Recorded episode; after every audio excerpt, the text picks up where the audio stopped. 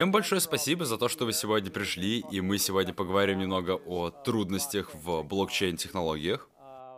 Заранее хочу извиниться, потому что в 4 часа мне сегодня нужно быть на другой стороне кампуса на встрече, и поэтому у меня в конце этой лекции не будет много времени для того, чтобы ответить на различные ваши вопросы.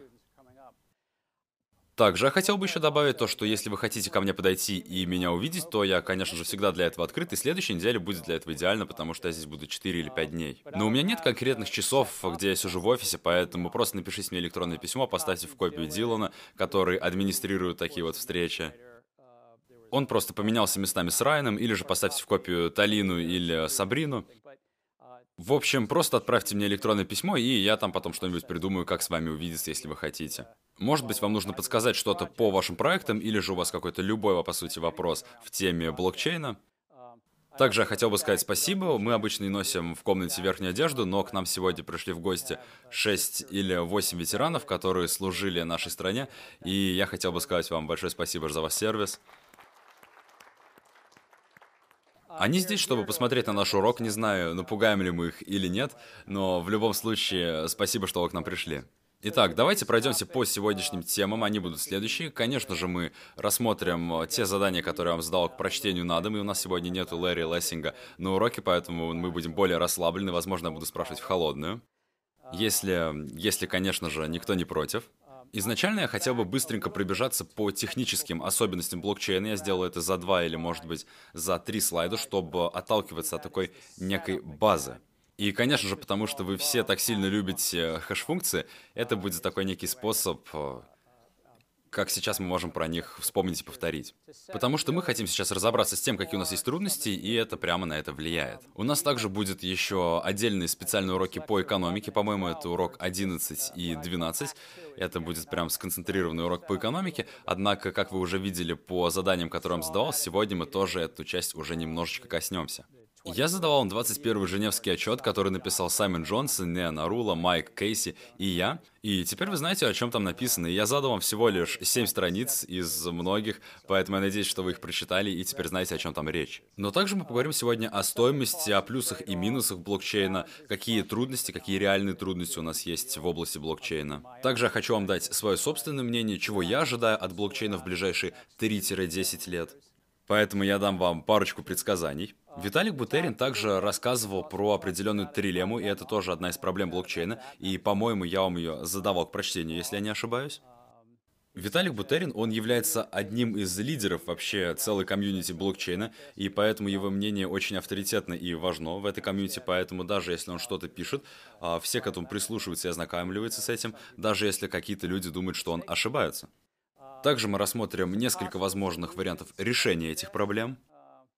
Среди наших присутствующих у нас сегодня есть Мадарас, который занимается разработкой определенных а, решений проблем на блокчейне. Он занимается разработкой доказательств с нулевым разглашением, также он является частью инициативы цифровой валюты, поэтому готовься отвечать на вопросы. И также в конце мы рассмотрим еще тот момент, почему вопрос регулирования сейчас самый трудный в криптовалютах. И теперь я вам скажу еще вот такую вещь. У меня есть целый список тех людей, которых я еще не спрашивал в этом классе. То есть ваша цель — это разговаривать. Это как раз-таки то, чем является участие в классе. Но я отнесусь к этому добродушно, потому что я прекрасно смогу понять, конечно же, я сам был совсем недавно еще студентом, поэтому я с полностью понимаю. Но в любом случае вам лучше убрать свое имя из этого списка. Но я просто хотел вам об этом сказать. Итак, что, давайте пройдемся по списку. Я предлагаю начать в алфавитном порядке. Что? Нет. Ты выглядишь, как будто ты пригнул голову. Как вас зовут? Меня зовут Венди. Что, как? Венди. Венди, хорошо, Венди, что ты поняла из э, прочтения вот этих семи страниц из Женевского отчета?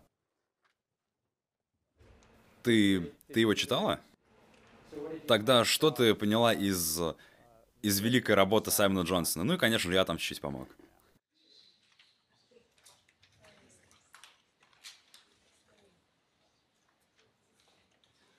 Что-нибудь, что ты поняла из аспектов э, с трудностями, связанных с бизнесом, с блокчейном? Ну, например, то, что транзакции длятся очень сильно долго. То есть первый момент это время. Это задержка во времени, то, что транзакции могут занимать э, долгое время, говорит Венди. Да. Скажите, пожалуйста, свое имя. Каталина. Каталина. Ваши ответы действительно помогают Сабрине в том, чтобы убрать вас с моего списка, поэтому активнее тяните руку. Итак, Каталина. В блокчейне есть проблема с производительностью и с масштабируемостью. Правильно. Да, то есть все эти моменты, они между собой взаимосвязаны. То есть масштабируемость, производительность, время, которое нужно для того, чтобы создать транзакцию, они как бы между собой связаны, но они не одиночны. Что еще? Скажите свое имя. Я Амир. Есть некие проблемы с микроплатежами и то, как они плохо влияют на систему. Ага, микроплатежи. Хотите развернуть тему и объяснить, почему это плохо? Вот я не могу вспомнить абсолютно точно верную причину, но, по-моему, это было связано с тем, что они очень маленькие. И вроде они бессмысленно нагружают систему. Да, то есть здесь вопрос стоит в том, как относиться к микроплатежам, потому что на самом деле они очень бессмысленны, даже если сравнивать их со стоимостью самой транзакции. Алексис. Да, я просто хотел добавить свое мнение к этому пункту, а именно то, что майнеры, они добавляют в блок всегда первую транзакцию с самой дорогой стоимостью, поэтому они могут мешать микротранзакции другим транзакциям, которые более важные. Да, то есть здесь у нас же поднимается вопрос экономических вознаграждений в системе, и мы уже немножечко отходим от того брокколи, от той неинтересной информации про хэш-функции и технологии, и двигаемся уже дальше. Акира. Мне кажется, что большой вопрос заключается именно в приватности и в защите пользовательских данных, потому что финансовым институтам это тоже будет очень важно, потому что блокчейн на данный момент, он э, довольно открыт и прозрачен. Ага, значит, Акира сейчас поднял несколько вопросов про безопасность и приватность на блокчейне, который актуален как для индивидуальных пользователей, так и для регуляторов. Может быть, кто-то желает поглубже развить эту тему? Да, то есть, например, банки, они, как правило, склоняются в сторону приватности и стараются не разглашать данных, когда регуляторы обычно добиваются совершенно противоположного. Да, то есть здесь у нас происходит определенное напряжение в законодательном плане, и такие вещи происходят, кстати, не только в блокчейне. Да, Джихи? Я просто здесь вообще сзади ничего не слышу, было бы круто, если бы все говорили бы погромче. Да, хорошо. Что вы хотели сказать? Ну, регуляторы, они хотят видеть более глубокие данные транзакций, а банки, наоборот, склоняются в сторону приватности и не желают этого показывать. То есть, с одной стороны, у нас есть коммерческий интерес банков, которые желают сохранить приватность своих клиентов, а с другой стороны, у нас есть регулятор, который желает посмотреть на данные клиентов. Интересно еще то, что регулятор заставляет банки хранить данные клиентов конфиденциально ото всех других людей, кроме самого регулятора. То есть, как, например, в Европе есть новые определенные требования, и этого, кстати, не было в чтениях, э, не волнуйтесь. Но, может быть, кто-то знаком с требованиями о приватности с расшифровкой GDPR? Я не помню ваше имя, извините. Эрон, Эрон, ты хотел бы рассказать классу немножечко про GDPR? Нет, я на самом деле не знаю, что именно это такое, я просто знаю, что это сейчас очень громко и часто везде обсуждается. Стефани? Да, насколько я понимаю, здесь суть сводится к рекламе. То есть в Европе теперь так, что если мы хотим а, делать рекламу по отношению к каким-то потребителям, они должны сначала предварительно подчеркнуть или расписаться в какой-то коробочке, что им можно получать а, определенную рекламу. Ага, хорошо, Джо Квин. Это закон по приватности, на самом деле. Он дает а, людям право на то, чтобы они могли я не знаю, как это правильно сказать. Ну, чтобы они могли отказаться от того, чтобы системы могли следить за всем, что они делают. Да, я хотел сказать то, что я работал летом в одной компании, и нам приходилось добавлять механизмы очистки в базы данных. Да, то есть это выдающийся новый закон, и если мы хотим так сказать, то Европа, она сейчас более защищена в плане приватности, чем мы в США, то есть они в этом плане впереди нас. И да, конечно, в каждой юрисдикции есть свои собственные политические и социальные нормы, но Европа в целом двинулась в этом плане дальше, чем мы. У вас есть право на то, чтобы о вас забыли, и у вас есть право на то, чтобы получить доступ к информации, которую на вас собрали, в том числе. И, кстати, как сделать так, чтобы о вас забыли в контексте блокчейна, когда он не изменяем, это очень трудный вопрос. Да. Да, у меня был вопрос, который я хотел спросить, и Кайл меня зовут. Как тебя зовут? Кайл. Я работал этим летом в компании, которая занимается процессингом транзакций и переводами, и мы очень часто общались с адвокатами в Европе. И в процессе этого общения мы выяснили то, что по закону ГДПР любой пользователь и житель в Европе может стирать историю своих транзакций полностью, ну просто потому что они содержат в себе информацию, его личную информацию. Соответственно, я хотел вас узнать, как это может соотноситься с блокчейном, и думали вы об этом, и какие решения можно найти для того, чтобы совместить этот закон с блокчейном. На самом деле нет, я не думал, и у меня сегодня была конференция прямо здесь, в MIT, и мы общались с большим количеством участников лаборатории искусственного интеллекта, и один из них, по-моему, сказал, что у них есть решение для этой проблемы, о которой мы сейчас говорим. Но мы будем говорить подробнее о приватности, о законодательствах и о ГДПР довольно подробно на следующей неделе. Поэтому я попробую... Кайл, напомни мне, и я попробую найти больше информации по этой теме до следующей недели. Да, Келли.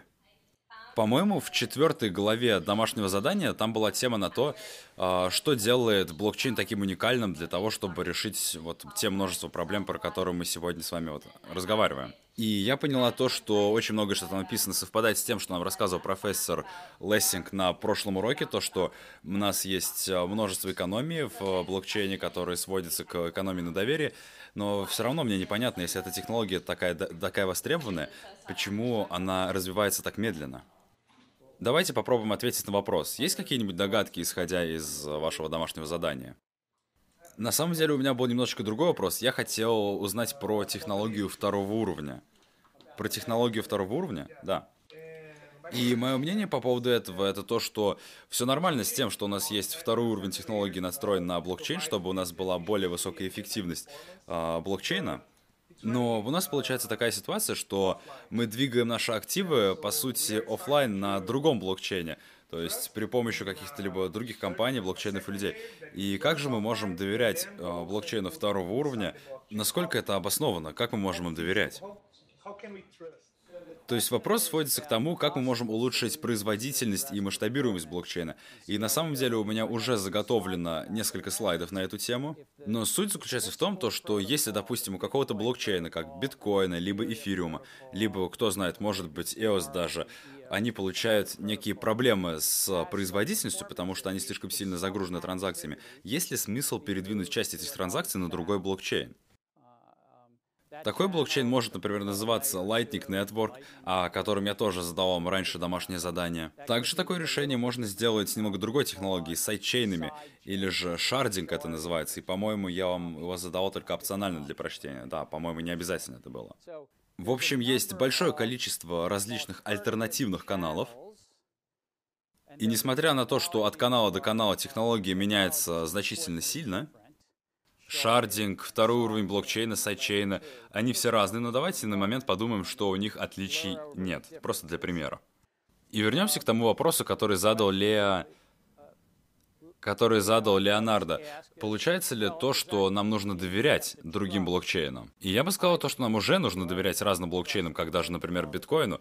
Нам нужно доверять тому коду, который написали его изначальные разработчики. Конечно, этот код есть на GitHub, он в открытом доступе, но я сомневаюсь то, что очень много людей туда зашло и начали проверять его на какие-нибудь ошибки или баги, на то, что их там нет. Однако я с тобой соглашусь, то, что такие основные блокчейны первого уровня, как, например, биткоин, как эфириум, они жили в технологическом болоте. На них нападало столько хакерских атак и пытались их взломать столько раз, что у нас просто есть очень много причин им доверять.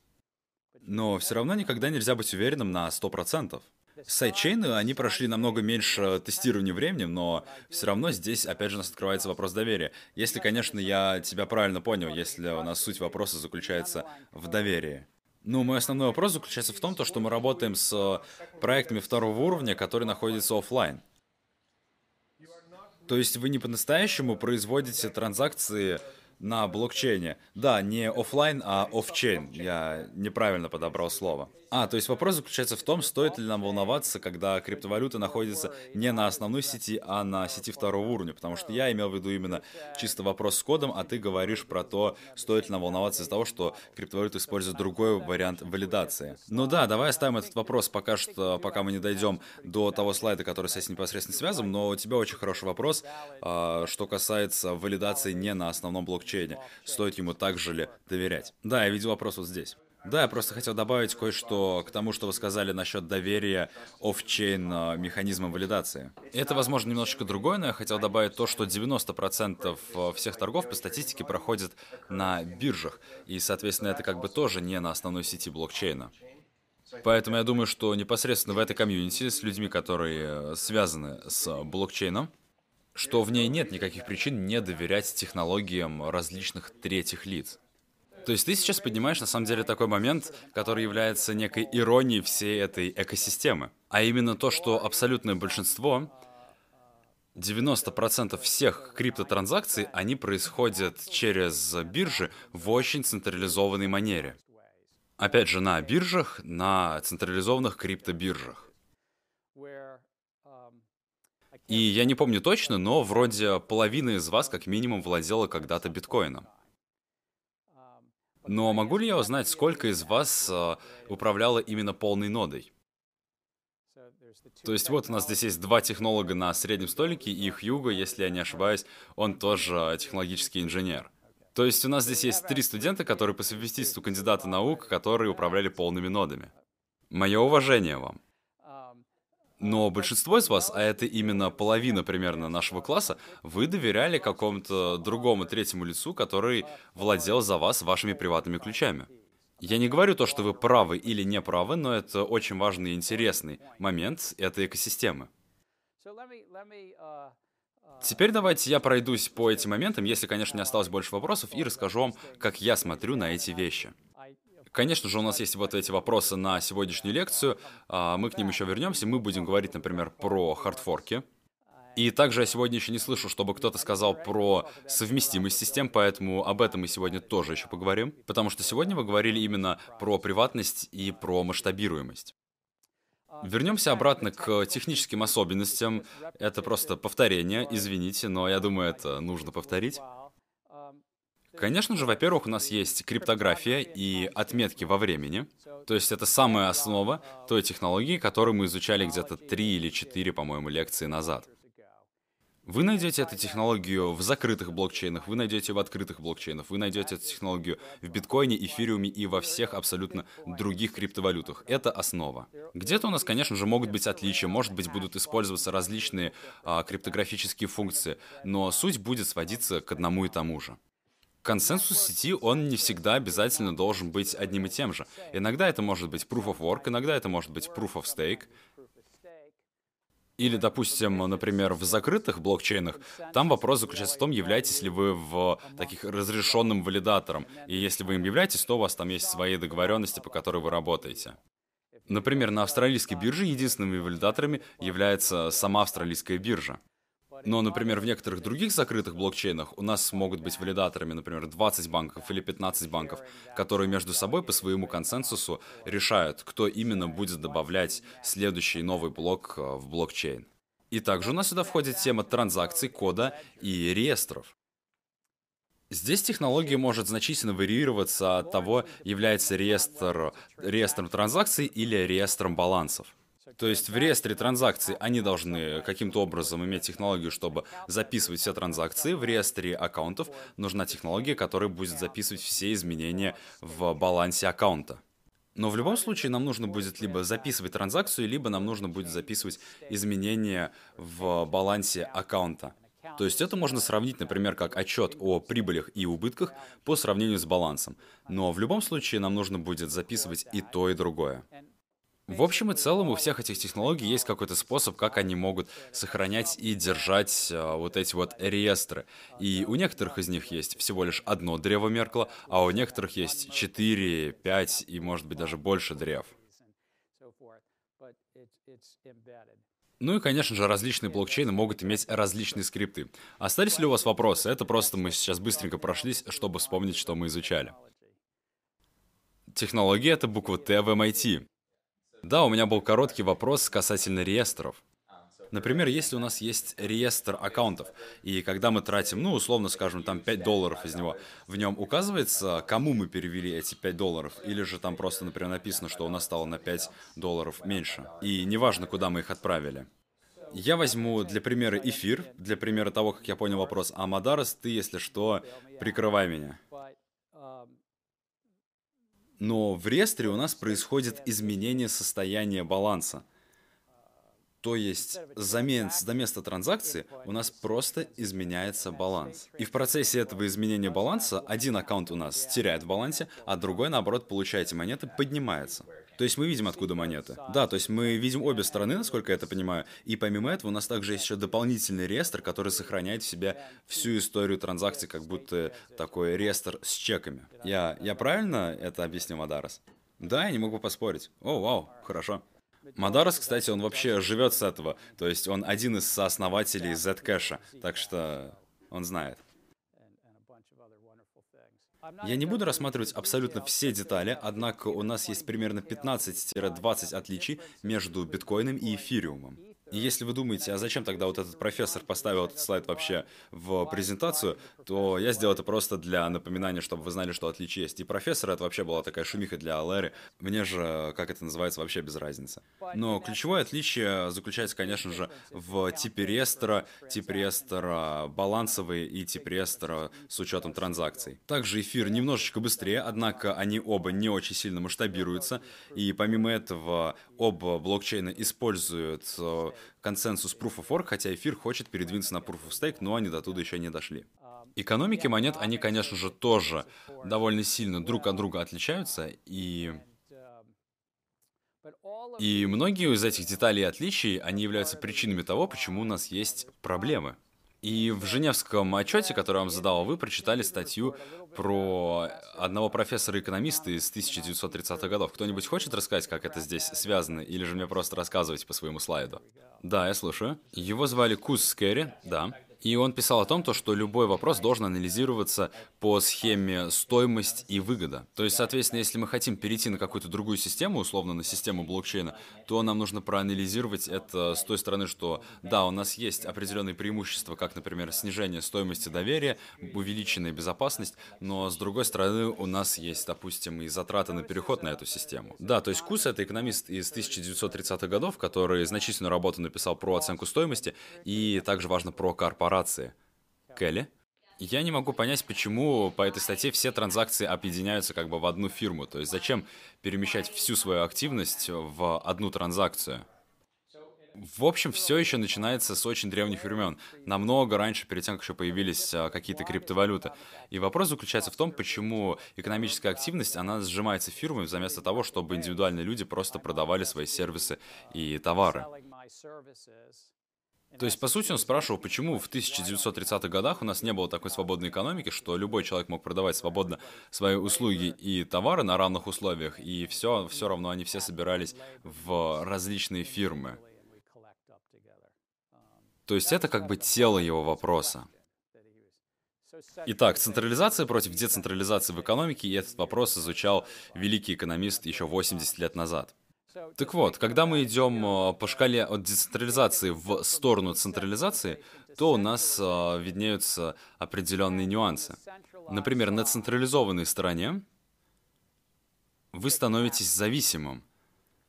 Также у нас есть экономические ренты и одно единственное слабое место поражения. То есть здесь поднимается вопрос уязвимости системы. Неважно, находимся ли мы в финансах и волнуемся о систематических рисках, то есть где у нас, например, есть один центральный банк, одна расчетная палата и одно государство. Если с ними что-то произойдет, например, они встанут, то они так важны для экономики, что с экономикой случатся очень нехорошие вещи. Или же, допустим, у нас есть лишь одна база данных, то это такая довольно серьезная точка уязвимости.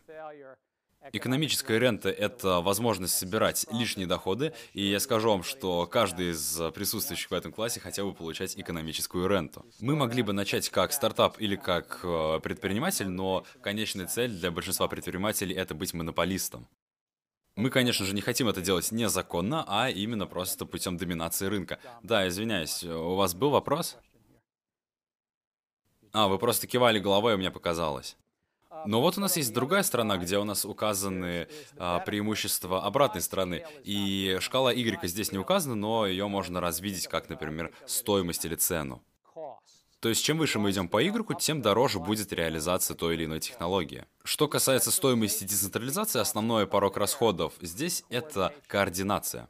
То есть здесь вопрос э, координирования командных действий. Если, допустим, у нас есть 100 человек в этой комнате, и мы что-то хотим все вместе сделать, то нам надо придумать способ, как друг друга координировать к одним и тем же действиям. И это касается абсолютно любого блокчейна, о котором мы можем только подумать. Управление очень тесно связано с координацией и с э, коллективными действиями. И также у нас сюда входит нюанс безопасности и масштабируемости. Эти две шкалы нельзя было найти в домашнем задании, однако они отражают саму его суть. И судя по углу уклона этих двух линий, вы могли бы подумать то, что рынок э, двигается в сторону централизации, потому что если бы мы поменяли их наоборот, можно было бы сказать то, что рынок более децентрализован наоборот.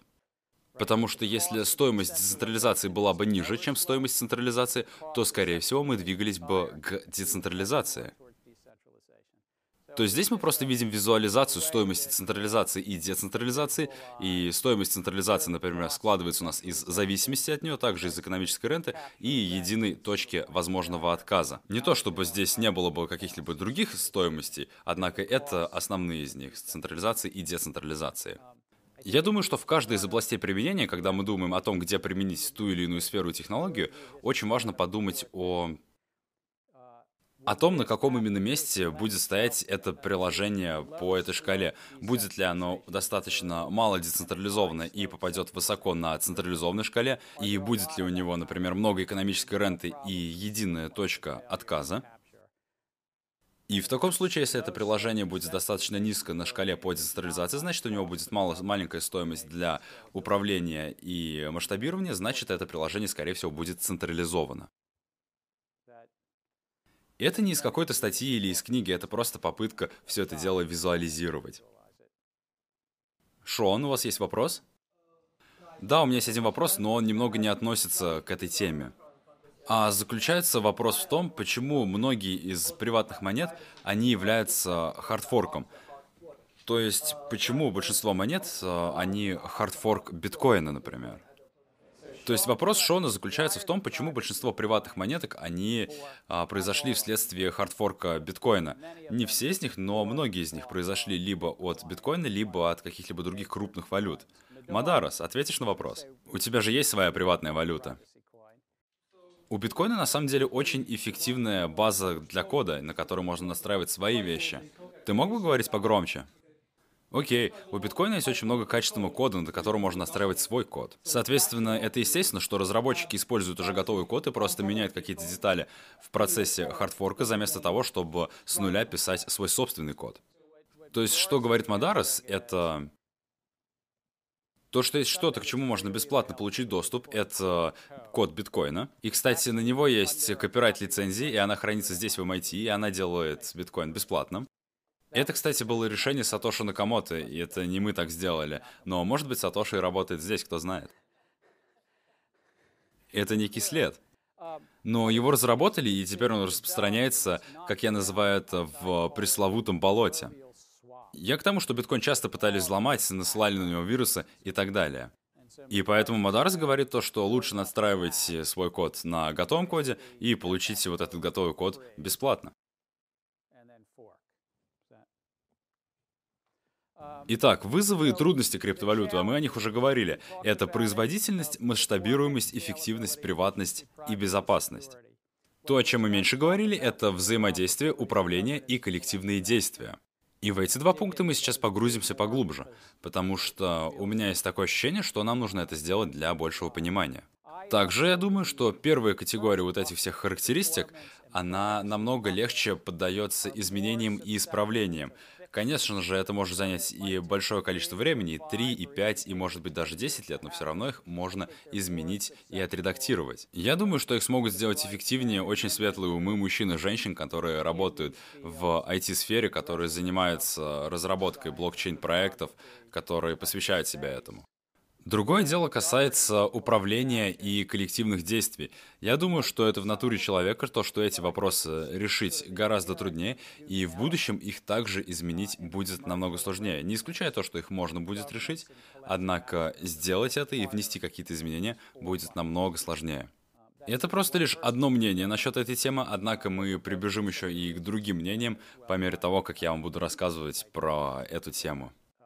Также у нас есть вопросы про использование этой технологии в коммерческих целях. Об этом мы сейчас не будем говорить, это большая часть для второго семестра.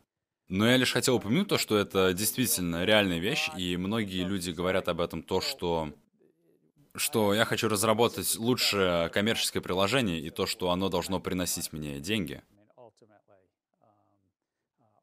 И далее на следующей неделе мы еще поговорим про госполитику и законодательные вопросы. И они, кстати, все вот эти пункты между собой пересекаются. Итак, Виталик Бутерин, я задавал вам медиум пост, который надо было прочитать. Итак, Боу, что ты думаешь, является ли Виталик не только хорошим, очень хорошим программистом, но понимает ли он, на твой взгляд, экономику всех вот этих вещей? Или ты думаешь, он не прав? Здесь, кстати, нет правильного или неправильного ответа, потому что я знаю людей с обоих концов вот этого спектра насчет его трилеммы. Так что скажи, как ты думаешь? Ну, я прочитал то, что там написано, и, по-моему, здесь все логично. Он, в общем, говорит, что нужно выбрать две из трех возможных характеристик блокчейна и с ними работать. Есть очень старая поговорка, которая гласит следующее. Кстати, сколько из вас нанимали когда-нибудь человека, чтобы что-то починить у вас на кухне или тому подобное? Я нанимал. Так вот, поговорка. Мы можем сделать качественно, быстро и дешево. Выбирайте два.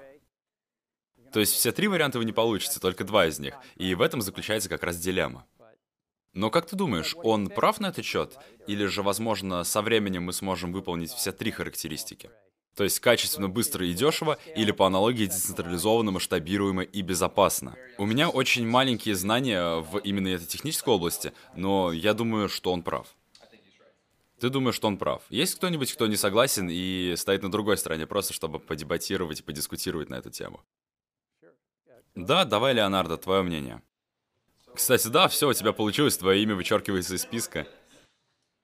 Я думаю, то, что очень важный критерий, который здесь мы не учитываем, это время, которое было необходимо различным системам для их развития. Например, у платежной системы Visa было 60 лет. С другой стороны, большинству криптовалютам всего лишь 3, 5, может быть 10 лет. И я не знаю, сколько из криптовалют смогут дальше развиться. По-моему, вообще мнение Виталика Бутерина было то, что всего лишь менее 5% криптовалют чего-то достигнут. И здесь играет фактор времени. Я не знаю, сколько займет время для того, чтобы им разбить свою технологию. Однако технология такая новая, что им есть еще куда расти. То есть Леонардо говорит нам то, что технологии криптовалют — это очень новые технологии, и они должны еще развиваться. Может быть, Виталик Бутерин прав, и только 5% криптовалют будет успешен. Может быть, только один из них будет успешен. Но говорить то, что ни один из проектов не сможет решить вот этот вопрос со всеми тремя характеристиками одновременно в таком, таким способом, который будет удовлетворять клиентов, а он должен удовлетворять их коммерчески. Леонардо считает, что это неправильно, но также здесь проекты должны будут идти на риски и некие компромиссы. Хьюго, что ты думаешь? На чьей стороне ты стоишь? На стороне Виталика или на стороне Леонардо? Я где-то в центре. Окей. Я думаю, что сейчас, да, нужно идти на некие компромиссы. В технологии выбирать только две из трех возможных характеристик. Однако в будущем, через какое-то время, мы можем развиться дальше. Например, вот буквально на прошлой неделе в биткоине нашли одну уязвимость. И как кто-то, кто не может, допустим, проверить базу кода, вот, например, я не программист, я не знаю, как проверять код, и, соответственно, из-за этого я бы этого никогда не смог сделать. Я беру просто программное обеспечение таким, какое оно есть, и устанавливаю его. И если мне говорят разработчики то, что здесь есть ошибка, обновите программное обеспечение, я его, естественно, обновляю. И это, конечно же, дает э, более высокое чувство безопасности, потому что разработчики обновляют эту систему, однако здесь уже теряется децентрализация. И это, наверное, те компромиссы, на которые нам нужно идти. Однако со временем я думаю, что технология разовьется, и, возможно, мы сначала развьем какие-то две характеристики, а потом сможем добить и третью. То есть Хьюго находится где-то посередине. Что касается моего мнения, я на самом деле верю в человеческие способности. Я думаю, что люди все-таки смогут решить эту дилемму а, лучше, чем сейчас ее расписывает Виталик Бутерин. Я не говорю, что это будет именно так, как описал Леонардо, где он там сидит, а вон он, но я все-таки ближе к мнению Леонардо, чем к мнению Виталика. Но это лишь мое мнение. И также я хотел добавить то, что Хьюго, он, например, сейчас заканчивает свою докторскую в области программирования, и даже он, как мы сейчас поняли, не проверяет компьютерный код тех приложений, которые он скачивает. Все правильно я же понял, да? То есть на рынке возникает следующий вопрос, а именно вопрос доверия к коду. Мы ведь все также доверяем Фейсбуку или же, например, Dropbox, или же, если прям очень широко взять, самому интернету. Прия. Я хотел сказать то, что есть несколько примеров э, в ходе человеческой эволюции, где все вот эти три вещи уже ранее упоминались. То есть на данный момент у нас есть различные технологии, и в них не все вот эти три характеристики развиты по полной мере. Однако эти системы на данный момент, они достаточно работают, несмотря на то, что да, конечно, там есть э, возможные факторы атак. Но я думаю, что суть заключается не в том, чтобы все сейчас идеально работало, а то, что у нас сейчас есть какие-то наработки, и мы когда-то доберемся до того момента в технологии, что мы все-таки решим эту задачу, и все будет работать. Мне очень понравилось, как Прия сказала, работает достаточно хорошо. Платежная система не должна сейчас масштабироваться до такого уровня, где мы можем делать миллионы транзакций в секунду. Но, может быть, да, может быть, им нужно будет э, делать больше масштабируемость, чем 7-10 транзакций в секунду, или больше, чем 20 транзакций в секунду на эфириуме, например. И также хотел бы напомнить то, что во вторник вечером у нас будет ужин, и на этом ужине у нас будет выступать Саймон Джонсон. Он там обычно выступает, кстати, каждый вторник вечера. Приходить не обязательно, но если вы хотите прийти, это будет с 5.30 до 7 вечера, и у нас будет очень интересный спикер на ужине. Здесь у нас есть Мишель, а через нее можно будет на это мероприятие записаться.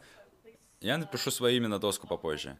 Вот, она напишет свое имя на доску попозже, чтобы вы могли записаться. Так что, если вы хотите прийти, вам э, обратиться нужно к ней. На прошлой неделе он как раз рассказывал про вопросы масштабируемости, как блокчейн масштабируется. И когда его компания провела ICO на 25 миллионов долларов, в самый день вот этого ICO, у него было 40-50 тысяч покупателей.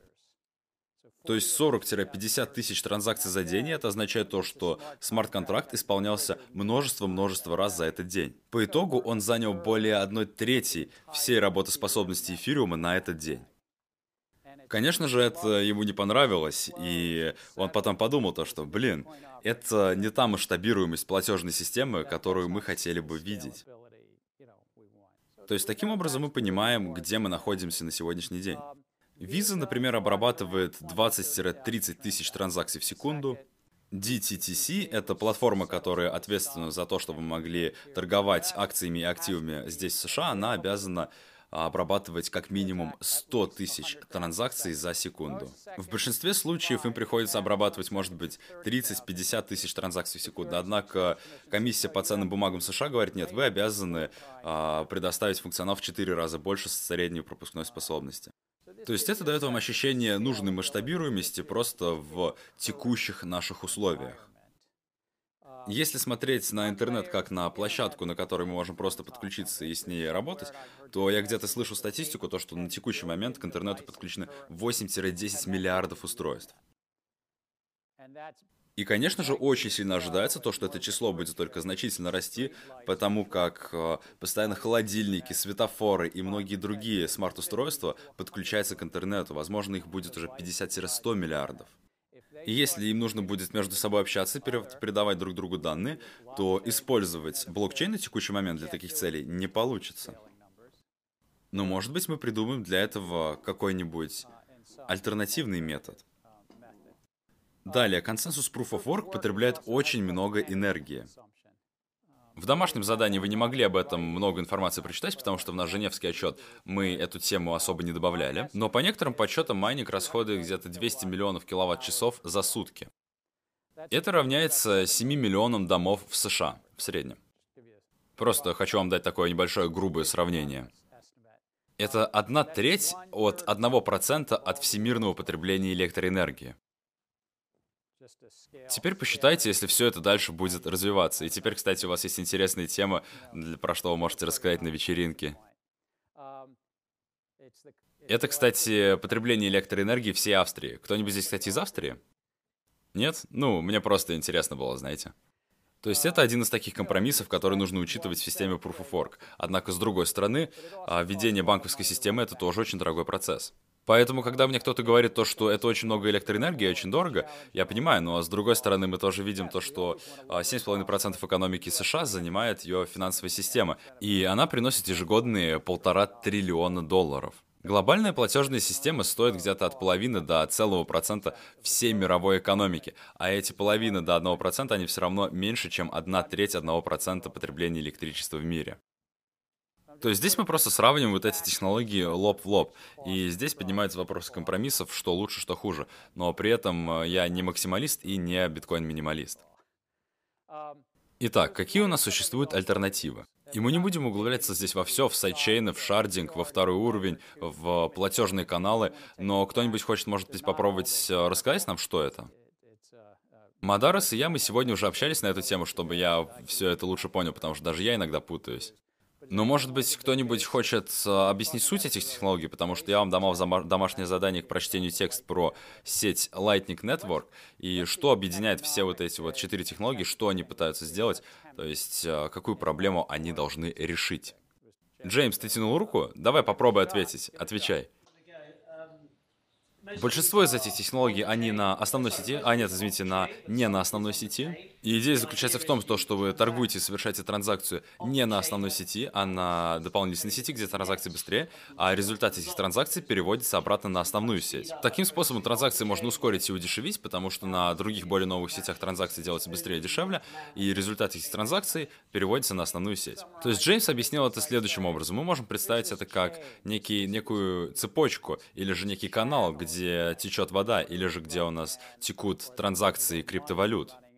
И в этом канале есть лишь определенная вместимость, сколько воды или сколько монет там могут двигаться за одно время. И почему не взять часть этих монет или воды и переместить их в рядом стоящий канал? Это можно назвать как боковой канал, либо сайдчейн, боковая цепь, либо платежная цепочка. Много есть разных названий, они все работают на немного разных технологиях. И, например, мы можем делать миллионы операций на них, и только самые важные перемещать обратно на основную цепь. Это не какое-то новшество из криптомира. У нас уже это есть много-много десятков лет в мире финансов.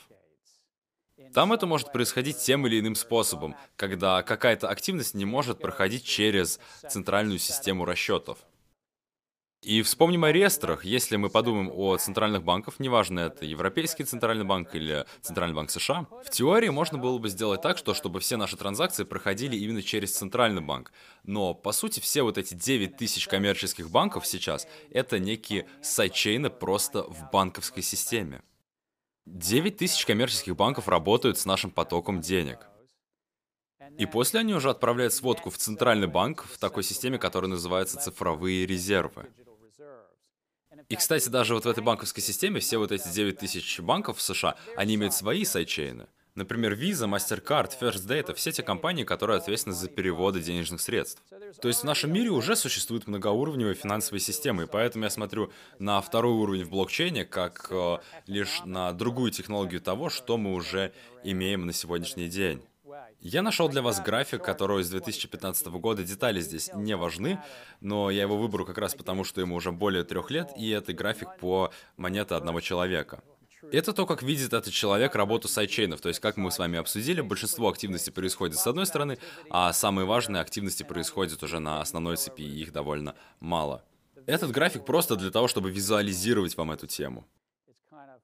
То есть подумайте об этом просто как много активности вот где-то здесь, и потом мы иногда просто синхронизируемся с основной цепочкой. Еще одна визуализация теперь от сети Lightning Network. Опять же, большое количество активностей, которые потом переходят на основную цепочку.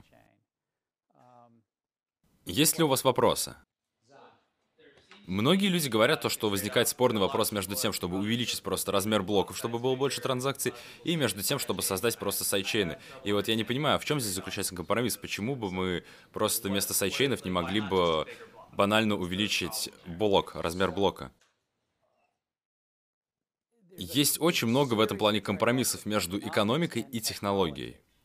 Чем больше информации вы кладете внутрь блока, внутрь основной сети, вот эти вот синие коробочки снизу, а, можно их так назвать, чем больше вы их нагружаете, тем сильнее вы загружаете процесс, потому что там будет больше транзакций, больше объема, конечно же, нужно будет больше памяти. И здесь бывают некие задержки. В биткоине это, например, время блока 10 минут, и вы никогда не можете быть уверены, что транзакция действительно прошла, пока не пройдет хотя бы 3, 4, может быть, 5 блоков. То есть экономически, если вы хотите добиться большой скорости и маленькой задержки, то есть коротких промежутков времени, то вы можете сказать то, что вы хотите как можно меньше транзакций на основной сети, чтобы ее не тормозить, чтобы иметь маленькую задержку. И 10 минут сейчас считается маленькой задержкой. А маленькая задержка это хорошо, потому что таким образом у нас остаются дешевые цены на майнинг, потому что мы не слишком сильно его загружаем. То есть здесь у нас стоит вопрос как в техническом, так и в экономическом плане. не связано напрямую с тем, что я сейчас сказал, однако здесь есть а, некоторые точки пересечения, это то, что у майнеров есть также свои собственные экономики. Они, грубо говоря, решают, а, какие блоки им делать выгоднее, большие или маленькие. Поэтому у майнеров в прошлом году возникли некие дебаты насчет этих блоков, где они разошлись во мнениях. Но это были скорее дебаты вокруг локальной, а не глобальной политики. Как говорит, например, Тип О'Нил, все дебаты в политиках, они локальны, и мне кажется, что как раз-таки в прошлом году майнеры вели локальные дебаты о своей работе. Мадарас, я не знаю, может быть, ты что-нибудь можешь рассказать нам на эту тему? Ты, наверное, был в прошлом году в середине, в центре этих событий. И что вообще случилось? В прошлом году была большая дебата между майнерами, увеличивать ли размер блока или оставить его таким же. Это одна из причин, почему мы сейчас имеем, например, биткоин и также его хардфорк биткоин кэш. Потому что у Bitcoin Cash у него сейчас а, более короткий интервал между блоками, а именно 2,5 минуты, и более высокий размер блока. Сюда можно еще кое-что добавить. Говори погромче. Здесь поднимается вопрос децентрализации, потому что чем больше у нас размер блоков, тем меньше у нас майнеров, которые обладают оборудованием, чтобы эти блоки обрабатывать. И поэтому, чем больше у нас децентрализации, тем более у нас безопасный блокчейн. И, соответственно, наоборот. Поэтому более безопасные блокчейны, они двигаются в направлении того, чтобы держать свои блоки маленькими. То есть, что Мадарас говорит, здесь также есть экономический аспект в размере блоков, а именно то, что чем больше у нас размер блоков, тем меньше майнеров могут их обрабатывать, тем меньше у нас децентрализации. Соответственно, если у нас мало децентрализации, то мы сильнее подвержены опасности. возможно, туда же возникнут экономические ренты, потому что каждая централизованная система может собирать экономическую ренту. Да, Алин. Другая проблема в том, что чем больше у нас блоки, тем сложнее их распространить по сети. И чем дольше блоки доходят до майнеров по сети, тем больше у нас вероятность создать случайный незапланированный форк. А люди не любят незапланированные форки, потому что, особенно майнеры их не любят, потому что они теряют монеты, если у них переделывается блок. То есть Алин говорит, что по техническим причинам, чем больше у нас блок, тем дольше ему нужно времени, чтобы продвинуться и распределиться по сети. То есть таким образом у нас могут просто возникнуть несколько ответвлений или цепей, которых потом просто дискредитируют, несмотря на то, что работа была сделана для того, чтобы их намайнить, эти блоки потом пропадут, потому что они окажутся невалидированными. Мой вопрос в том, а как же валидировать транзакции на сайдчейнах? Да, это правильный вопрос. Так что Леандро... Леандро? Да, Леандро. Леандро. Леандр спрашивает, а как же нам валидировать сеть Lightning Network? То есть, как нам убедиться в том, что да, то есть потому что это же боковая цепь, то есть как нам вообще вести учет того, что на ней происходит, и как нам подтвердить то, что транзакции там, они правдивы. Окей, итак, сайдчейны, они по большей мере не записываются, их транзакции не записываются на основной цепи. По сути, они записываются отдельно. И в сети Lightning Network я говорю, что не буду рассказывать про разницу в технологиях, но поехали. Сеть Lightning Network — это такая более двухсторонняя сеть. Может показаться, что это наоборот многосторонняя сеть, потому что в теории а, я могу сделать транзакцию Джеймсу, Джеймс может сделать транзакцию Лэри, и, соответственно, таким образом такое ощущение, что это многоуровневые транзакции. Однако нет, я делаю транзакцию двухстороннюю Джеймсу, Джеймс делает двухстороннюю транзакцию Лэри и так далее. То есть вот эти вот все транзакции, они происходят не на основной сети, а лишь на сайт-сети, то есть они записываются только там. Соответственно, на основную сеть попадает не вся информация о том, кто кому делал переводы, а только только та информация, у кого момент, монеты хранятся на текущий момент. И по сути это такая форма некого депозита своих средств на эту сеть. А, возможно, можно даже назвать условным депонированием. Оно происходит в самом начале, когда вы начинаете сетью пользоваться. Соответственно, Джеймс и я, мы можем совершать транзакции друг другу, и эти транзакции, они билатеральные, и, соответственно, у нас есть некие причины друг другу доверять, помимо того, что мы также доверяем еще компьютерному коду. Да, Джо Клин. А скажите, а что предотвращает меня от совершения двойных трат? Одну трату на сети биткоин, а другую трату на сети Lightning Network. То есть то, что я могу сделать транзакции с двух сетей одновременно. Потому что там есть некая форма, и я использую этот термин очень косвенно, поэтому осторожно с ним. На сайдчейне есть некая форма предварительного финансирования или депонирования. Мы не напрямую отправляем туда деньги, но это очень тесно связано с ним. Мадарас, правильно? Я просто смотрю постоянно Мадараса, потому что он написал эту технологию. То есть, получается, если я, к примеру, отправлю Джеймсу сегодня один биткоин, а завтра он должен будет отправить мне половину биткоина, то таким образом вот этот вот учет транзакций, учет того, что я получил половину биткоина Джеймса, он ведется только внутри сайдчейна, внутри этого блокчейна. Ну и это ведется до тех пор на сайдчейне, пока мы не переведем вот эти половину биткоина обратно на основную сеть. Это так записано в скрипте. То есть этот скрипт очень похож на смарт-контракт, он контролирует движение активов между сетями, но он не называется смарт-контрактом. То есть технически у вас получается такое условное депонирование, и вы не можете потратить деньги на основной сети и одновременно на сайт сети. Поэтому, если тебе еще до сих пор непонятно, подходи ко мне после уроков, и если я тебе не смогу это объяснить, то можешь обратиться к инициативе цифровых валют здесь у нас в MIT, потому что даже Lightning Network, он был создан здесь у нас в MIT а, в партнерстве с некоторыми другими ребятами. И, кстати, мы не говорим об этом, потому что он был создан в MIT, а потому что это действительно продукт, который дает лидирующие технологии на рынке. И так получилось, что он из MIT. Давайте поговорим про другие способы того, как можно увеличить масштабируемость. Я просто покажу вам еще раз этот слайд, вы его уже видели, но я вам еще раз показываю, потому что это хороший способ, как можно увеличить масштабируемость. И это очень важный и критический пункт, и на самом деле Proof of Work, он довольно сильно тормозит масштабируемость сети. И в общем плане, конечно же, я сейчас говорю это очень упрощенно, когда мы говорим о другом альтернативном виде консенсуса для масштабируемой сети, мы говорим о механизме, который позволяет в случайном порядке выбрать ноду, которая выберет следующий блок. То есть мы опять возвращаемся к тому, как выбрать следующий блок. И Стюарт Хейбер, когда он начал делать историю со своим блокчейном в 90-х годах, у него была компания централизованная Шорти, и она была ответственна за то, чтобы ставить свои блоки в Нью-Йорк Таймс. И что потом сделал консенсус Накамото, он сказал, нет, у нас не будет никакого шурити, никакого централизованного лица, который ставил бы блоки. Мы будем блоки ставить именно децентрализованно. И все вот эти вот другие консенсус-протоколы, они имеют определенную технологию, которая позволяет случайным образом выбирать ноду, которая выберет следующий блок.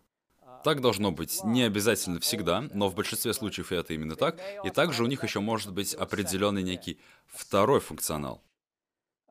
Например, Сильвио Макали, который разработал Алгарант, он здесь профессор в лаборатории искусственного интеллекта, также он выигрывал множество различных призов, и он изобрел такую технологию, которая основывается на таком выборе ноды по жюри. То есть у него есть определенные ноды, которые являются жюри, и они выбирают следующих нод, которые выбирают уже следующий блок. И это повторяется абсолютно каждый блок, и помимо вот этой группы жюри у него также есть определенная другая группа нот, которая проверяет уже работу за жюри. То есть здесь у нас работа происходит вот в таком вот автоматическом плане, и вот эта вот э, проверка жюри, она обязательно, потому что здесь нет доверия, поэтому за ними обязательно нужно перепроверять. Выбрали ли они правильный блок или же нет.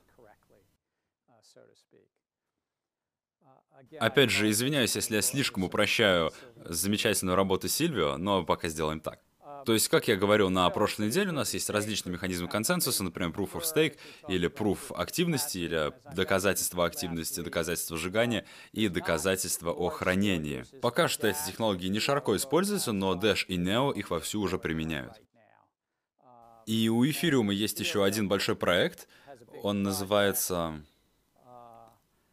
я путаюсь между ними, потому что у них есть два больших проекта, Плазма и Каспер. Каспер, вот Каспер как раз проект для того, чтобы они могли перейти на Proof of Stake, но они пока что еще до него не дошли. Приватность и безопасность. Я вот сейчас не помню, кто из вас до этого поднял вопрос про противоречивые моменты. Противоречивые моменты заключаются в том, то, что законодатели хотят большей прозрачности, Несмотря на то, что ФБР выяснило то, что какие-то русские использовали биткоин, чтобы повлиять на наши выборы, то есть они хотят больше прозрачности, однако пользователи, финансовые учреждения и даже некоторые регуляторы, наоборот, хотят меньшей прозрачности. То есть здесь есть две стороны вот этого вопроса. Но мне кажется, вот эти вопросы можно очень просто решить. Например, для пользователей, для обычных у нас есть Dash, Monero и Zcash как анонимные криптовалюты. И также у нас есть такие штуки, как миксеры и тамблеры, и чем они друг от друга отличаются, я вам вообще не могу сказать, но я могу сказать то, что регуляторы о них знают и довольно часто про них говорят. Когда я, например, хожу на какие-то конференции по регуляции, потому что меня иногда приглашают как бывшего регулятора, вот этот вот средний слайд с миксерами, тамблерами и приватными криптовалютами — Министерство финансов и другие законодатели, они об этом моменте немного переживают. Мадарас, может быть, ты хочешь выйти сюда к нам вперед и рассказать немножечко о Zcash? И вообще о том, что вдохновило тебя создать приватную монету, которую не любят очень многие законодатели. И я говорю это вообще не в плохом смысле. И вообще это легально, я же имею в виду, это просто монета, валюта. Ну, так же, как и наличка может использоваться для незаконных действий, точно так же можно использовать и определенные системы с высоким уровнем приватности, как, например, Тор, для незаконных действий. Приватность — это право человека, и я не считаю, что нам нужно ее кому-то отдавать, когда мы, например, хотим купить э, чашку кофе, и мы не хотим, чтобы другие люди знали о наших прежних транзакциях. Есть законодательные механизмы, которые могут регулировать э, те или иные наши транзакции, однако приватность это опять же некое базовое право, за которое стоит бороться. И когда ты начал работать над этим проектом? По-моему, это было 2014 год, когда мы только начали писать белую бумагу. А, то есть вы начали с белой бумаги. Ну да, у нас была белая бумага, у нас был некий тестовый код, который мы выпустили в открытый доступ, и потом появились компании, партнеры, которые захотели с нами работать и вывести нашу технологию на рынок. И, по-моему, Zcash сейчас стоит где-то 1 миллиард долларов по рыночной капитализации, верно? Ну, это плавающие значения. А, ну да, плавающие значения. То есть поэтому ты сегодня здесь? Zcash упал. Нет, нет, тебе не нужно отвечать на этот вопрос, извини. Приватность. Но то, что Мадарас хочет сказать, это то, что... Что ты делал в 2014 году? Расскажи, пожалуйста. Я был студентом здесь, в MIT, я в основном работал над соглашением с нулевым разглашением тогда. То есть для меня это было естественно применить эти знания в области биткоина и криптотехнологий. Я думал, что это взаимосвязанные вещи. Так что так. То здесь вот этот вот талантливый ученик в MIT, он подумал вместе, конечно с другими ребятами, то, что вот у нас есть технология а, доказательства с нулевым разглашением, про которую мы, кстати, поговорим секунд через 30. И вот у нас с другой стороны есть технология биткоина, и почему бы мы их не соединим и таким самым, по его словам, не продвинем права человека. Так же, как когда мы покупаем чашку кофе, нам не нужно представляться, кто мы такие, мы можем использовать технологию биткоина в связке с доказательством с нулевым разглашением, наименуемой монетой Zcash. Да, Шон. Но благодаря таким монетам и технологиям можно же заниматься нелегальной деятельностью. То есть, если мы живем в стране, которая контролирует наш капитал, и потом я просто использую, например, Monero или Zcash для того, чтобы вводить из страны деньги, считается ли это как э, нелегальная какая-то деятельность? К счастью, мне не приходится определять какую-то незаконную деятельность. Но, как правило, общество, оно объединяется через их через их различные механизмы, вне зависимости от того, демократическое это общество или нет, оно объединяется и своими исполнительными легислативными властями и судами определяет вещи, которые запрещены. Но обычно, когда я использую этот термин в этом классе, я думаю о четырех или пяти категориях. Большинство обществ не желают снижать свою налоговую основу, то есть они хотят, чтобы экономические активности проходили внутри налогового поля, нежели снаружи налогового поля. И это как раз-таки те слова, которые министр финансов, как правило, называют налоговая база или основа. То есть сколько у нас внутри против того, сколько у нас снаружи. Во-вторых, легислативные органы, да и вообще общество, они не хотят, чтобы различные структуры, финансовые структуры, которые занимаются движением денежных средств, чтобы они способствовали финансированию каких-либо незаконных действий. То есть, например, использование каких-то законных методов для того, чтобы спонсировать незаконные какие-то вещи, например, наркоторговлю. Также другие незаконные действия могут быть, ну, условно, терроризм, или же это может быть Рабство в буквальном смысле. То есть неважно, какое у нас незаконное действие, государство не хочет, чтобы мы использовали деньги для того, чтобы они поступали в эти незаконные действия. Это обычно называется отмыванием денег. Ну и, конечно же, другие всякие названия для этого тоже есть. И да, ты абсолютно прав, потому что некоторые страны, это меньшинство из таких стран, но у них есть контроль за движением капитала. Они стараются удерживать стоимость своих фиатных валют по отношению к другим иностранным фиатным валютам.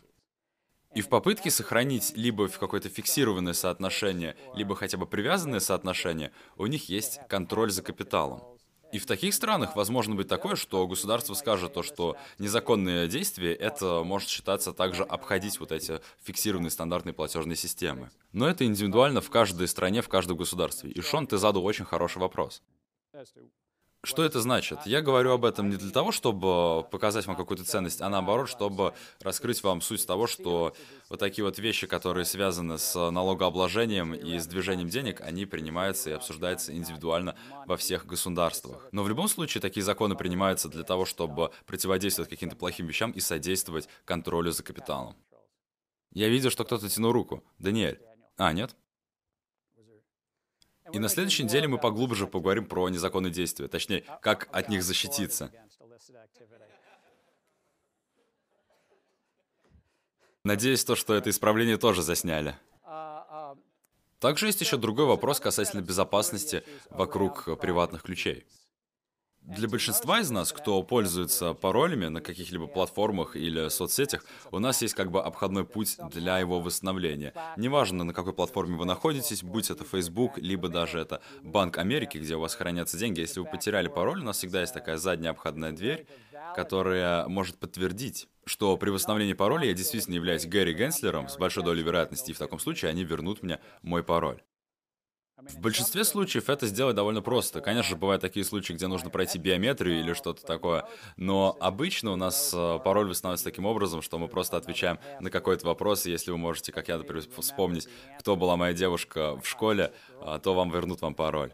То есть, если вы их помните, эти вопросы, то все хорошо. Я, например, помню, это Айрин.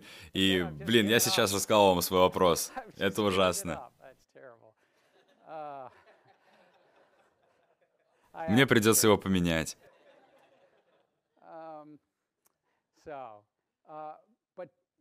Конституционное хранение приватных ключей, вы об этом читали в своем домашнем задании, это довольно популярная вещь. Также вы читали о взломах таких сервисов, и мы о них еще более глубоко поговорим, когда мы будем разговаривать о различных биржах.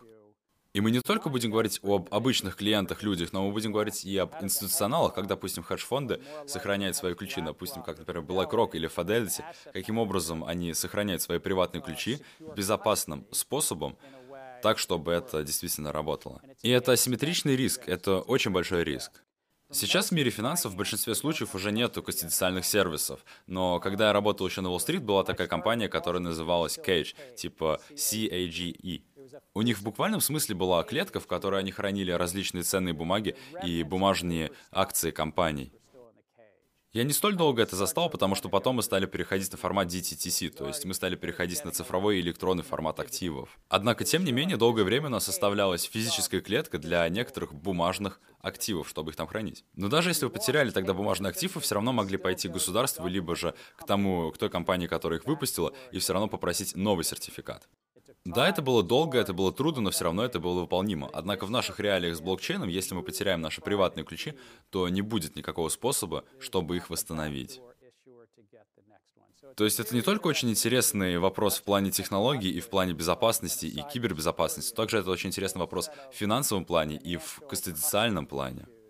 И, соответственно, это асимметричный риск для таких институционалов, как, например, Fidelity или Goldman Sachs, если вы вдруг забыли свой приватный ключ или потеряли его, или если вас взломали, а у вас были миллиарды долларов. То есть это просто такой интересный момент. И я не думаю, что это уникально для блокчейна, однако точно специфично для него, ну и также для финансов и вещами, которые с этим связаны. Итак, некоторые из решений проблемы, я действительно думаю, что решение есть. И они, например, выглядят как та технология, которую создал Мадарес или ребята из инициативы цифровых валют. Они работали над двумя криптографическими примитивами, в которые мы не будем углубляться. Мы с вами проходили хэш-функции, и мы с вами проходили цифровые подписи. Это лишь примеры алгоритмов, которые можно использовать в шифровании и в коде. Но есть десятки других алгоритмов, которые тоже математически и могут применяться в различных целях. Другие алгоритмы, которые часто используются в этом поле, это доказательства с нулевым разглашением. И чуть реже в этой области, наверное, используется обязательство Питерсона. Я заполнил этот слайд в своих словах, и Мадарос мне, кстати, с этим помогал. Но в моих словах доказательство с нулевым разглашением позволяет доказать то, что заявление правдиво, не показывает детали, почему именно это заявление правдиво. Вы можете сказать, погодите секундочку, вы же так и так можете доказать, что что-то правдиво и верно. Можем привести такой пример. Например, вы заходите в бар, и бармену нужно знать, что вам 21, чтобы он наливал выпивки. Что вам необходимо для того, чтобы доказать, что вам минимум 21 год? Вам нужно доказать то, что вы родились до 21 сентября 1997 года. Но вам особо не нужно разглашать какие-то большие детали. И у нас есть программисты, которые занимались этим вопросом здесь, в MIT, которые уже где-то 20-30 лет назад положили основу вот этой технологии в коде. Это был Сильвио Макали и некоторые другие. По-моему, это была одна из причин, по которой они выиграли премию Тюринга. Естественно, там были и другие работы. То есть доказательство с нулевым разглашением — это очень интересные математические алгоритмы, которые используются для решения некоторых задач. Например, в своей монете Мадарос использует в Zcash технологию, которая называется ZK Reester, которая была дополнительным домашним заданием. Мое предчувствие говорит мне о том, что когда-то мы разовьемся до такой степени, то что регуляторы смогут получить ту прозрачность, которую они хотят видеть от финансов, а с другой стороны финансисты смогут увидеть ту же самую приватность в этой области. То, что эти две области смогут сосуществовать друг с другом. Но для этого нам еще нужно разработать более передовые технологии. Алекси, вы подняли руку или вы просто там машете? А, хорошо. Мадарос, ты что-нибудь хочешь добавить к тому, что я сказал? Потому что ты же соавтор того документа, который я задавал опционально к прочтению на дом. Пожалуйста, погромче. Ну, например, да, то, что такие технологии, они развиваются, и вот эта технология, на которой работал я и наша команда, это не единственная технология своего рода. Например, Джон Хоспинс разработал технологию, которая называется Middlecoin Protocol. Джон Хоспинс что разработал? Он, он разработал протокол, который называется Zero Coin. Он использует обязательства Питерсона, технологию. А Zcash ее не использует. То есть здесь есть много разных технологий, и у них у всех есть своя интересная история, о которой можно говорить. Обязательства Питерсона — это лишь э, другой вид криптопримитива или же алгоритма. И, кстати, очень интересно то, что эта технология очень сильно похожа на хэш-функции, где вы берете просто огромную кучу данных и, так сказать, сжимаете их очень сильно. И в этот хэш можно включить какие-то обязательства, однако ключевое отличие обязательства Питерсона заключается как раз в том, что а, внутри этого хэша можно потом менять какие-то другие обязательства и тем самым а, влиять на код, который у нас по итогу получается. То есть можно что-то убирать, можно что-то добавлять. И это дает много интересных возможностей. Если вам очень интересна эта технология, я бы попросил Сабрину вам о ней рассказать или же Мадароса, потому что а, сам я, я нахожусь лишь на грани понимания ее. Но то, что я хочу сказать с бизнес-перспективы, это то, что то, что здесь в MIT мы находимся на таком неком стыке, в котором очень умные ребята пытаются объединить приватность и прозрачность технологий. Есть вопросы по этой теме? Нет? Тогда двигаемся дальше. Взаимодействие систем. Здесь у нас поднимается вопрос объединения блокчейна с устаревшими базами данных или объединения их друг с другом. То есть мы с чем-то, допустим, хотим объединить биткоин-приложение, например, представьте, что у вас есть платежный протокол. Как этот платежный протокол в мире биткоина можно подсоединить к фиатным деньгам? Потому что представьте, вы, например, хотите перевести деньги отсюда из США, ну, условно, в Мексику, и теперь вам нужно придумать способ, как можно объединить три различные системы, а именно доллары США, а человек в Мексике хочет получить их, допустим, в песах, соответственно, доллар, биткоин и песо. Как это сделать? То есть, может быть, у вас даже есть какой-нибудь гениальный стартап, хорошая технология, но вам все равно нужно придумать, как объединить это с валютой доллара, с валютой мексиканского песо, и, соответственно, чтобы они все вместе работали. То есть в этом заключается и трудность. Или, например, как э, соединить блокчейн с блокчейном, когда у нас 1600 штук. Или же, например, другая ситуация, когда нам нужно связать основную сеть с какой-нибудь сетью второго уровня. Это, конечно же, будет более простая взаимосвязь, потому что это сразу программируется, но все же. И это, кстати, не какая-то новая проблема. Банки решают вопросы совместимостью абсолютно постоянно. Возьмите даже мой пример с э, переводом денег США в Мексику. Нам придется передвинуть эти доллары США в абсолютно другую валюту и также в абсолютно другую банковскую систему и в другой реестр. Поэтому вопрос о совместимости у нас появился еще даже очень давно до появления блокчейна. И сейчас он просто переносится на эту новую технологию. Здесь также поднимается вопрос стоимости или цены доверия при переводе активов между различными сетями. Или, как можно еще выразиться, между реестрами. То есть эти вопросы, они существовали всегда, просто нам нужно придумать способ, как мы можем решить их здесь. Одно решение заключается в следующем. Это не значит, что это единственное решение, и не значит, что это единственное правильное решение. Это использование различных децентрализованных механизмов, включая сайдчейны, Или же одна из любимых идей директора медиалаба в MIT Джоуи Итана заключается в том, то, что если у нас есть второй уровень блокчейна, то почему бы у нас не должно быть нулевого уровня блокчейна? То есть это будет такой блокчейн, на котором будут работать все другие криптовалюты, как, например, биткоин, эфириум и так далее, который будет включать в себя все другие валюты. Никто эту технологию еще не придумал, но у Джоу есть видение. Джоуи, кстати, был один из первых провайдеров интернета в Японии, когда ему было 23 года, он просто на 15 тысяч долларов закупился оборудованием и поставил его в свою ванну, откуда все работало. Да. Серьезно, ванну, просто это была его единственная недвижимость.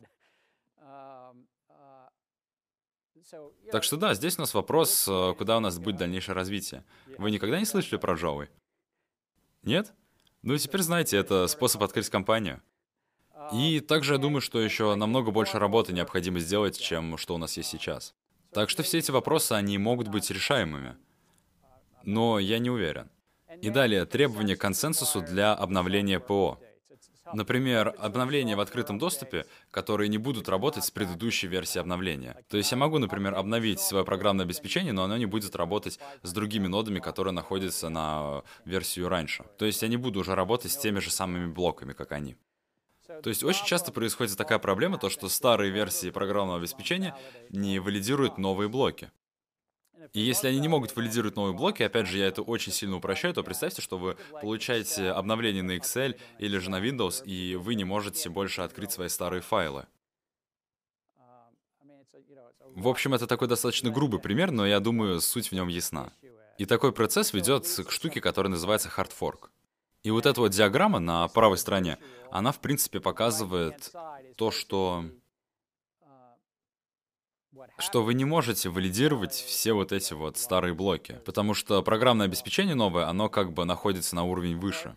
Также у нас мог бы произойти хардфорк, если бы, ну, у нас, допустим, сейчас есть блоки определенного размера, но мы увеличим размер этих блоков, и в таком случае старое программное обеспечение не смогло бы их обрабатывать. Я думаю, я правильно это объяснил. Это был бы хардфорк. То есть это не просто теория, это действительно реальный вопрос, который у нас сейчас стоит в блокчейне, и это уже происходило в истории раньше. Допустим, у нас есть сейчас эфириум, и у нас есть э, форк Ethereum Classic, за него был ответственный Виталик Бутерин. Также у нас в сети биткоин. Есть э, хардфорк, это Bitcoin Cash, который произошел в прошлом году из-за дебат с размером блока. То есть большинство программных обеспечений, они работают следующим образом. Вы устанавливаете его, потом вам приходит обновление, вы нажимаете кнопку, и у вас обновляется приложение до самой новой версии. Так происходит постоянное постоянное обновление, пока вы не устаете их обновлять и больше не обновляете, как, например, делаю я. Что касается консенсуса, вспомните вот этот график, который я вам ранее показывал, консенсус всегда поддерживает самую длинную цепочку. Если поднимается вопрос обновления и адаптации новой технологии, и большинство блокчейна согласны это сделать, например, 80 или 90%, то возникает вопрос, будут ли другие 10 или 15-20% переходить на новую цепочку, или же они будут оставаться на старой цепи и не обновляться. И если они не будут обновляться, у нас получится две валюты. Если же старая цепочка атрофируется, и никто не будет ее больше поддерживать, то в коммерческом смысле ее стоимость может упасть прямиком до нуля. То есть, если очень широко говорить, наверное, самая большая сложность — это коллективные действия и управление. Как направить целую группу людей, чтобы они двигались в одном и том же направлении? Блокчейны получают свою основную ценность как раз из-за того, что у них есть множество участников сети, которые работают над поддержкой их программного кода. То есть множество людей участвуют в жизни сети, это самое главное. И это, кстати, замечательно то, что Сатоши Накамото изобрел такую технологию, которая даже спустя 10 лет вовлекает в себя столько людей. То есть у нас здесь 100 человек в комнате, и все изучают блокчейн. Но как-то он умудрился решить проблему коллективных действий, написав вот этот вот код в 2009 году. Но также интересный момент заключается в том, как, например, Сильвио Макали, человек, который изобрел блокчейн Algorand, как он привлекает людей к тому, чтобы они пользовались его блокчейном. И пока люди не будут пользоваться блокчейном, где же будет его ценность? Или даже то же самое, например, если у нас было бы какое-то приложение для раздачи файлов, или же, допустим, для сбора медицинских показаний. У нас есть такое приложение, разработано здесь в MIT, но как заставить людей пользоваться им? Такие вопросы решаются ежедневно в интернете, однако с блокчейном решить это немного труднее. То есть здесь у нас поднимается опять такая дилемма с курицей и яйцом. Прия, Возможно, это будет звучать как мат в этой комнате, но может быть это из-за того, что это не настоящая вещь. Просто, допустим, э, система поведения и учета медицинских показателей, она более приближена к реальному миру, поэтому мне интересно, а, что из них будет цениться как бы больше. То есть вопрос при, он заключается в точке зрения восприятия, если мне можно использовать это слово. То есть то, что у людей есть восприятие того, что блокчейн — это какая-то не настоящая вещь, и поэтому могут возникнуть проблемы с э, набором пользователей. И это вполне может быть одна из коммерческих трудностей. Алан, у вас был вопрос? Да, мне кажется, адаптация биткоина, она произошла благодаря тому, что людям было интересно новые технические решения, новые инновации. А далее уже блокчейн эфириум и блокчейн Algorand, который, наверное, запустится уже через несколько месяцев, они просто вливают деньги в экосистему. То есть они спонсируют разработчиков, которые строят какие-то приложения на их продукте. То есть они делают ставки на успех своей сети. Но для всех тех, кто еще думает над темой для своей финальной работы, вот этот вот вопрос коллективных действий имеет несколько особенностей. Первый, по моему мнению, это вопрос обновления программного обеспечения блокчейна.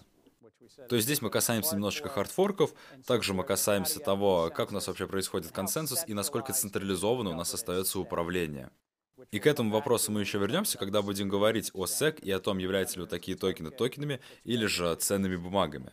То есть у нас есть вот эта часть управления, во-первых. Второй момент заключается в том, если у нас есть, допустим, какая-то платежная система, либо система ведения учета истории болезни, либо какой-нибудь обменник, как мы можем адаптировать эту технологию? Например, у нас есть банки, это такие большие слоны, большие игроки в комнате, а, самые крупные игроки в финансовом мире, как нам заставить их адаптировать эту технологию блокчейна? Или, может быть, даже не заставлять их адаптировать, а наоборот попробовать обогнать их сервисы своей технологии? Это такой экономический вопрос уже. Итак, как мы уже поняли, финансовый сектор, он предпочитает закрытые блокчейны. И, соответственно, здесь у нас очень мало вопросов Здесь у нас очень мало вопросов с коллективными действиями, потому что это закрытый блокчейн. У них, как правило, нет особых проблем с масштабируемостью, и они работают намного быстрее, потому что они говорят, что мы не используем Proof of Work. У них может быть и 20, и 50, и 75, и 100 нот, и таким образом они обеспечивают свою приватность и безопасность. Мадарос, например, написал документ и технологию ZK реестра. Соответственно, такая технология, возможно, была бы интересна для банков, и, может быть, они будут ее в будущем использовать. Но я говорю сейчас о 2018 году, а не о 2020 или каких-то других годах, которые будут потом.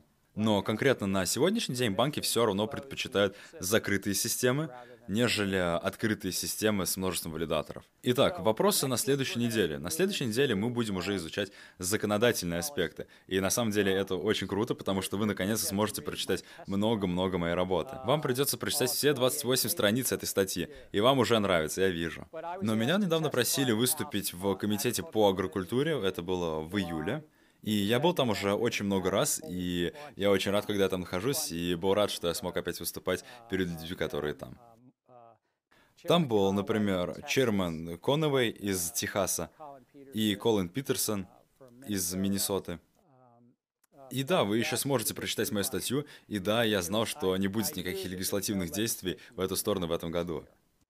Я просто хочу вам рассказать, как это было. Республиканцы, они управляют сейчас этим комитетом, соответственно, они могут приглашать столько э, выступлений, сколько они захотят. А потом меньшинство могут пригласить одно выступление, может быть, максимум два иногда. Ну вот, соответственно, они меня и позвали выступить, потому что, наверное, я просто уже старый пес, и они хотели меня послушать. Это было весело, но при том же я готовился и к ведению этих уроков, поэтому свое выступление я написал как для них, так одновременно и для вас. Конгресс думал, что это выступление было посвящено им, и оно было на самом деле, оно было. Но в этом суть самой истории. Марк Карни, управляющий Центрального банка Англии, он написал очень э, красивую статью, в которой он рассказывает про историю денег и валют в целом. Но Марк также он управляет... Эм,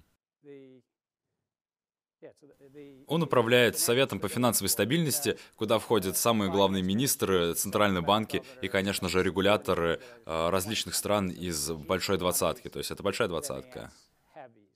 Я ходил на подобного рода мероприятия, но не как финансист, а скорее потому, что они хотели, чтобы я был внутри палатки, нежели снаружи, потому что мы занимались реформами деревативами в США на то время. И у некоторых министров финансов из других стран, у них были различные точки зрения, которые отличались от наших. Там была такая интересная группа из семи различных министров финансов. Там был министр финансов России, Великобритании и Южной Африки. Ну и, конечно же, еще из других четырех стран. И, соответственно, они написали письмо совместное нашему секретарю насчет их мнения по поводу нашей политики. У нас были разногласия во мнениях. Но в любом случае меня пригласили, поэтому я туда пошел, и в процессе вот этой конференции я очень хорошо узнал Марка. И если мы плотнее будем с ним знакомиться, то вы поймете то, что Марк, он не биткоин-максималист и не биткоин-минималист. Однако, если вы скажете слово криптовалюта, он скажет, пожалуйста, используйте слово криптоактивы. Да, так что это такой достаточно интересный кусок информации. И, кстати, кто из вас здесь учится по карьерной программе? Несколько из вас, по-моему, здесь есть. То есть 20 или 25% класса, по-моему, вы учитесь по карьерной программе, я вас вот сейчас узнал. Вы сможете увидеть Джо Стиглица в Нью-Йорке через несколько недель. И, по-моему, вот этот кусок домашнего задания, он как раз про криптовалюту Центрального банка. И Джо, который является Нобелевским лауреатом в Колумбийском университете, у него есть очень э, строгое и очень отчетливое мнение касательно биткоина. У нас было с ним несколько очень э, живых дискуссий. Позже в этом семестре я задам вам почитать Паула Кругера и Нолиария Рубини. И также потом я покажу вам небольшое видео про Билл Гейтса, когда он говорит свое мнение о биткоине. Я хочу, чтобы вы все понимали, что существуют биткоин-минималисты, и чтобы вы знали, что именно они думают и говорят. И по шкале от 1 до 10 я бы дал Джоу, наверное, единичку с половиной. Или, может быть, двойку. Пол, вы будете читать статью Пола Кругмана тоже позже, и он тоже где-то на этом уровне находится, я просто не могу их вот так вот напрямую сравнивать. Но все равно я думаю, что это очень важно понимать, что думают вот такие великие умы насчет этой темы, даже если у них есть э, не совсем такое же мнение, как и у вас. Это домашнее задание на следующей неделе, и теперь давайте перейдем к заключению. Сеть блокчейн, она, конечно же, предоставляет очень хорошее решение для множества областей, однако все это сопутствуется определенной стоимостью и компромиссами. Я думаю, что масштабируемость, безопасность и приватность — это все решаемые вопросы. Я не могу это доказать, но я так думаю. И, скорее всего, они решатся где-то, может быть, через 3, может быть, через 10 лет. Это будет несколько лет, но точно не 3 или 10 месяцев. Я думаю, что все это подастся светлым умам либо здесь в MIT, либо каким-нибудь другим ученым в различных других местах. Я думаю, что более сложные вопросы, они действительно относятся к вопросам управления. И управление, и коллективные действия, если посмотреть на них вот в этом графике, который мы сегодня с вами рассматривали, они, скорее всего, их гораздо проще реализовать на стороне централизации. И мы рассмотрим этот момент, почему это так, в следующих уроках. Спасибо вам большое, спасибо ветеранам, которые здесь сегодня с нами провели время.